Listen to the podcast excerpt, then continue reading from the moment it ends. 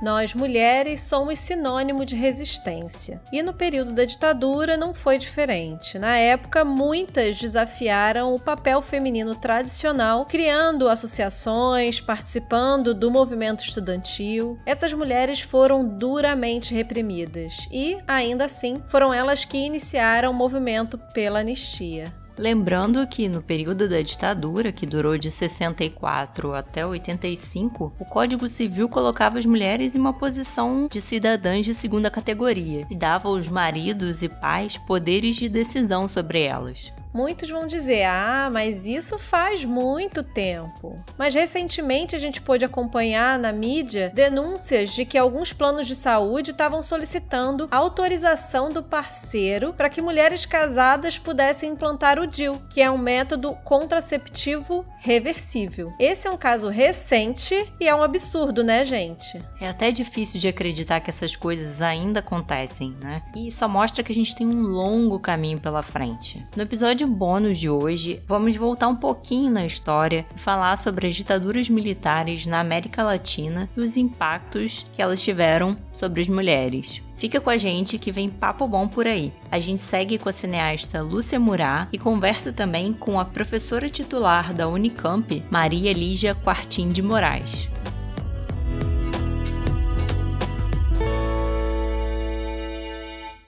A cineasta Lúcia Murá viveu o período da ditadura no Brasil e sentiu na pele as dores da prisão e da tortura. E isso, é claro, ela leva para os seus filmes. A gente conversou um pouco sobre isso na entrevista com ela. Se você ainda não conferiu, já coloca na listinha para ouvir assim que acabar este episódio aqui. Continua com a gente. No seu filme mais recente, chamado Ana, sem título, a Lúcia conta a saga de uma equipe à procura de Ana, artista negra, brasileira, ativista ativista dos direitos humanos, a partir de cartas trocadas entre mulheres artistas latino-americanas nas décadas de 70 e 80. Para isso, ela revisita outros países da América Latina, registrando diversas histórias e ambientes. Nesse road movie, como é chamado esse estilo de filme, as cartas indicam os rumos de Ana e traçam os caminhos que essa equipe precisa seguir. O grupo sai do Brasil rumo a Cuba e depois passa pela Argentina, México, México e Chile, aproveitando para documentar essas artistas latino-americanas em seus países, falar das suas obras, das suas vidas. O filme é uma aula e uma boa forma de o público conhecer o trabalho e a vida dessas mulheres. A gente assistiu o filme e ficou com a frase: Um país sem memória é um país sem futuro, que a Lúcia falou na entrevista, né? A gente ficou com essa frase martelando na nossa cabeça. Por isso a gente achou importante resgatar a história das ditaduras latino-americanas. Exatamente. Para nos ajudar, a gente convidou a socióloga e professora titular da Unicamp, Maria Lígia Quartim de Moraes. A professora Maria Lígia é especialista em sociologia clássica e tem estudos sobre movimentos sociais, família e gênero, direitos humanos e memória política no período de 1964 a 85. Ela também presidiu a Comissão da Verdade e Memória Otávio Iani na Unicamp entre 2013 e 2015. Mas além do currículo acadêmico, é importante a gente conhecer um pouco da trajetória dela e de que lugar ela compartilha esses conhecimentos sobre a ditadura. Faço parte da geração que se opôs à ditadura militar, que conheceu o exílio, morei em Cuba, na França, morei dois anos no Chile, acompanhei o governo do Salvador Allende estava lá por ocasião do golpe. Me formei teoricamente como feminista na França, mas de coração sempre fui feminista. Voltei para o Brasil em 1975, que era o Ano Internacional da Mulher, e onde se criou um espaço para discutir a questão e facilitou uma certa organização das mulheres que se encontraram contra a ditadura pelas liberdades democráticas. Participei da fundação do primeiro jornal que se declarava feminista, chamado Nós Mulheres, em 1976. A gente pediu para a professora começar explicando o que motivou a onda de ditaduras na América Latina. Segundo ela, para a gente entender o surgimento das ditaduras, a gente precisa começar analisando o contexto internacional.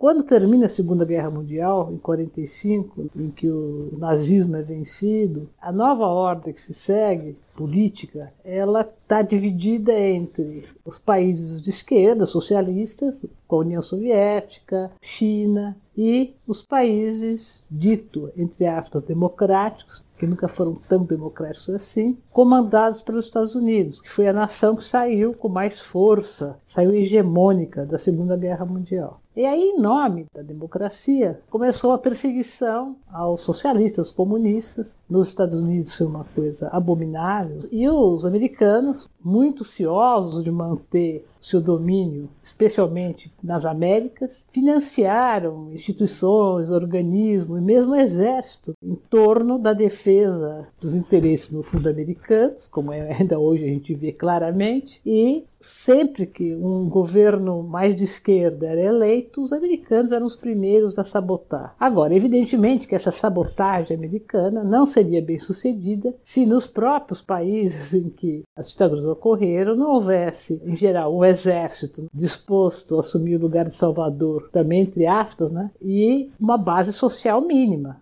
que apoiasse o golpe. Para saber quem é qual foi a base social, é um pouco a gente ver quem é que saiu ganhando, né? A resposta é clara. De um lado, o grande capital, da forma financeira, que é a que domina mais, né, que são os grandes bancos, e todo o agronegócio. Para essa gente, bem assim que a gente tem de falar, né, quanto mais restritivas forem as leis trabalhistas, quanto mais omissas forem as leis relativas à questão, por exemplo, do desmatamento, das florestas, melhor é. E quanto mais for possível bocanhar empresas uh, governamentais né, que dão lucro, então esse é o ingrediente fundamental. São classes dominantes, sempre apavoradas. A direita é constituída por gente que não quer perder seu privilégio e, se puder, quer aumentá-los. O segundo momento foi o seguinte: Brasil, Chile, não vai dar para detalhar cada caso, mas é sempre quando a esquerda avançava, seja já com o governo consolidado, como no caso do Jango Goulart, como no caso no Chile do presidente Salvador Allende, era o golpe e uma repressão violentíssima, porque você pode imaginar o que é você derrubar um presidente que tem um apoio nacional. E quais são as forças então que apoiavam? Os grupos fundamentalistas religiosos, defendendo a família, a pátria, a liberdade e a casta militar. São esses que dão os golpes. O que também gerou curiosidade na gente foi essa relação entre as ditaduras latino-americanas que a cineasta Lúcia Murat trouxe com seu último filme, O Ano Sem Título. Por isso, a gente aproveitou o papo com a professora Maria Lígia para entender o que, que a ditadura brasileira tem de semelhante às ditaduras nos países vizinhos e o que, que a diferenciou das demais. A ditadura chilena, brasileira, uruguaia e argentina, uma coisa tinham em comum, que era o fato da repressão ser feita pelos militares, era o fato de que todas as liberdades democráticas, em nome das quais eles tinham dado golpe, foram suprimidas, não havia direito de organização, não havia direito de reunião, não havia direito de livre expressão, enfim, foi um período tenebrosos. A outra dimensão é a violentíssima repressão. E nesse sentido, no Brasil, apesar do número das vítimas ser menor proporcionalmente do que foi no caso da Argentina, né, que foi das mais sanguinárias, mais uh, mortíferas das ditaduras, o Brasil inaugurou um certo estilo de repressão. E qual é esse estilo? Entre 64 e 68, digamos, era a repressão seguia seu padrão normal. Era DOPs, política social, enfim, eram policiais civis que faziam as prisões, claro, tinha tortura, tudo isso, mortes sob tortura, mas havia um certo padrão de legalidade. A partir do ato institucional número 5 de 1968, dezembro de 68, que caçou professores das universidades, que fechou as portas do ensino para uma quantidade de jovens, a partir daí se instaura o que nós chamamos de terrorismo de Estado. O que é o terrorismo de Estado? É quando a repressão dos militares com elementos civis, ela se faz de uma forma clandestina. A gente chama dos porões da ditadura, que não eram porões. Aqui o DOPS é um dos locais da, na rua Tutóia, todo mundo conhecia, quem morava perto havia os gritos dos torturados e das, das torturadas. Não se fazia mais prisão, o que havia era sequestro. As pessoas eram sequestradas, então elas não existiam. Por isso a quantidade de mortos e desaparecidos e desaparecidas políticos. Esse esquema de você, como algum argentino falou, de matar a morte, né? sumir com os corpos, enterrar em vala comum, na Argentina eram jogados vivos do avião e os corpos com a fronteira do Rio da Prata chegavam até o Uruguai. Então essa marca criminosa, abominável de desaparecer com corpos, o horror do que foram os locais de prisão, as torturas, os sofrimentos,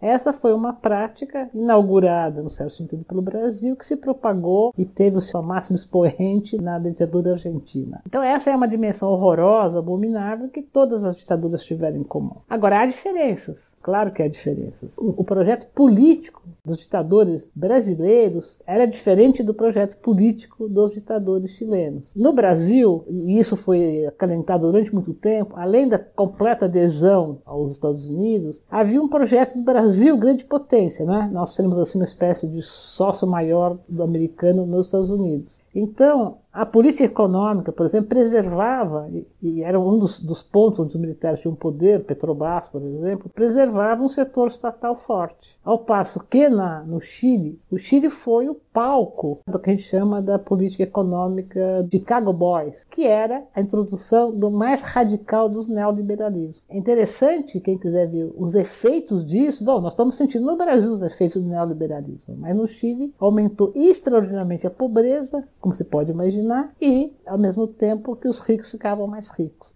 E muito do que aconteceu lá atrás ainda tem reflexo na nossa sociedade hoje, né? Tanto a professora Maria Lígia quanto a Lúcia Murat, elas traçaram paralelos entre o período da ditadura e os dias de hoje. A Lúcia, ela começou falando sobre as semelhanças em relação ao discurso sobre as mulheres nesses dois períodos.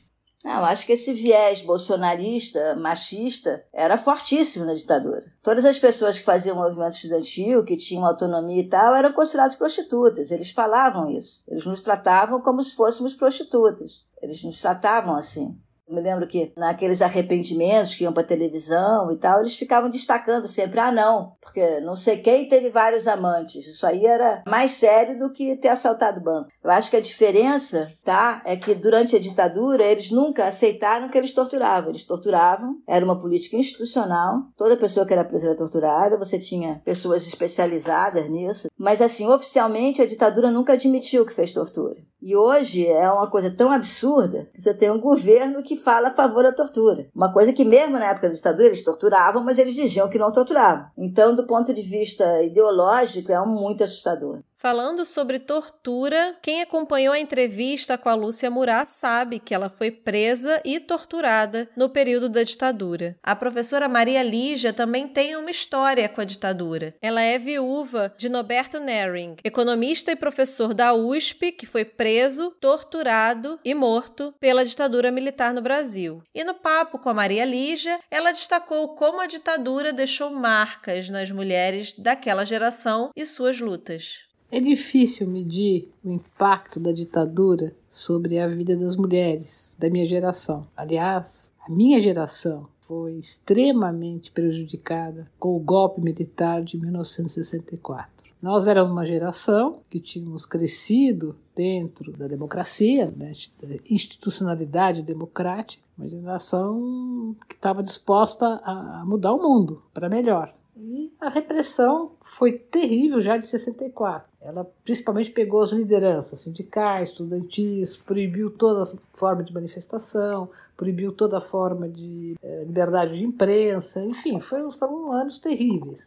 Mas as coisas só realmente pioraram muito quando ficou evidente, até pela, pela grande passeata de 1968, o grau de repúdio à ditadura que o país já tinha atingido. E aí foi, houve o golpe dentro do golpe, posso dizer. Né? Houve o aprofundamento da, da ditadura com o terrorismo de Estado e com o decreto secreto, o exército com seu braço clandestino matando, torturando, As mulheres da minha geração, muitas delas tinham entrado para lutar contra a ditadura quando presas elas sofriam muito. Não que não, não tenha havido sevícias sexuais também em cima dos homens, mas para as mulheres era uma regra, uma coisa terrível, porque além de torturar, fazer dor, tinha uma coisa para humilhar, para deixar a pessoa totalmente vulnerável, psicologicamente vulnerável. Tortura mesmo quando já não havia mais o, o que perguntar, para satisfazer os, os instintos sádicos dessa canalha inominável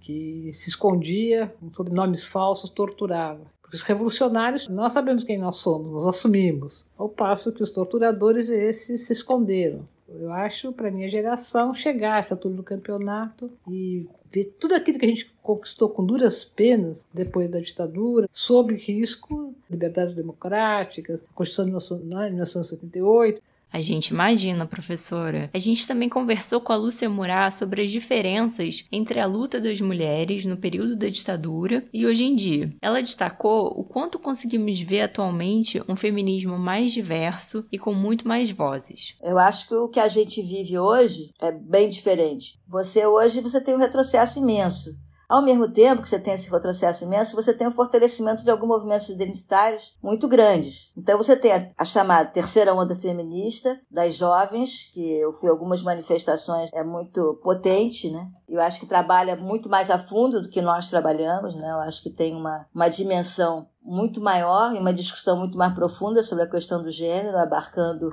a questão LGBT, que a gente nunca conseguiu abarcar, a gente nunca conseguiu discutir. Você tem a extensão do movimento negro, você tem a discussão da questão do racismo, que antes não se tinha, se fingia que na luta contra a ditadura isso também seria resolvido, era um pouco uma visão que se tinha, né, que tanto a questão da mulher, que todas as outras questões identitárias seriam resolvidas na medida em que a gente derrubasse a ditadura e tivesse uma sociedade mais igualitária. Ao mesmo tempo, é, é, é chocante, é chocante você ter esse retrocesso, é chocante uma pessoa que tenha glorificado um torturador, ao invés de ter sido preso, foi eleito presidente. Isso é muito chocante para quem viveu aquela época, né? E aí eu acho que é, uma, que é algo para a gente se penitenciar mesmo. Quer dizer, acho que se o Brasil tivesse se preocupado em trabalhar a sua memória, tivesse se preocupado em criar museus de direitos humanos, se tivesse se preocupado em ensinar os jovens o que, que aconteceu, a gente não estaria vivendo esse momento terrível que a gente está vivendo. Bom, e a gente volta para a frase: um país sem memória é um país sem futuro, que está gravada lá no Estádio Nacional, em Santiago do Chile, para lembrar que naquele estádio foram cometidas inúmeras prisões e torturas durante a ditadura de Pinochet. Já anotou essa frase no post-it, colou na sua frente, colou na testa, na tela do computador?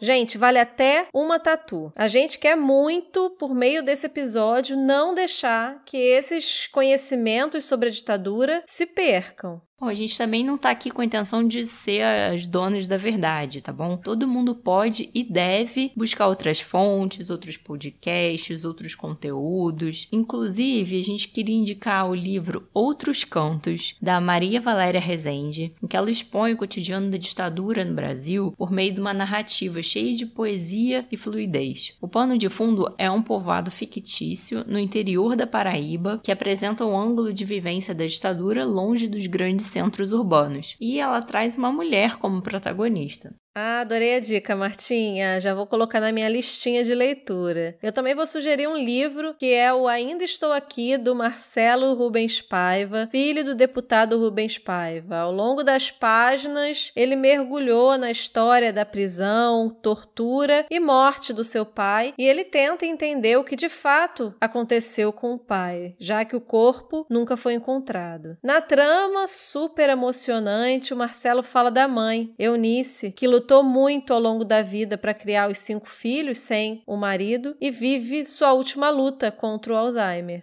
Ótima dica, Léo. Eu chorei litros com esse livro. É muito bom, muito sensível. Recomendo. Mas antes da gente encerrar, eu vou deixar aqui também as dicas que a professora Maria Lígia enviou pra gente depois do nosso papo. Ela indicou três filmes disponíveis no YouTube. O primeiro é O Que Bom Te Ver Viva, da Lúcia Murat, e a professora disse ser um filme pioneiro. Depois ela falou sobre o documentário 15 Filhos, que foi dirigido por Maria Oliveira e Marta Nering, e ela destaca que é um dos melhores filmes sobre o tema. E para fechar, ela também indicou o filme Hércules 56, dirigido por Silvio Darin, sobre o sequestro do embaixador norte-americano Charles Elbrick. Legal, várias opções. E como uma boa professora universitária e pesquisadora, a professora Maria Lídia também recomendou vários artigos sobre o tema. E para disponibilizar para vocês, a gente colocou todas essas referências num link lá na bio do nosso Instagram, arroba podcast Nasci Assim. É só você entrar na nossa página e clicar lá no link da bio.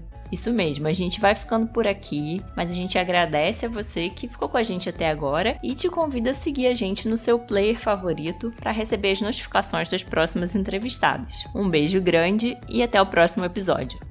O podcast Nasci Assim é uma criação das jornalistas Leone Gouveia, no caso eu, e Marta Valim, e a gente também faz a produção, o roteiro, a apresentação e a divulgação dos episódios. A edição deste episódio e apoio de divulgação foram feitos por Jonathan Parol.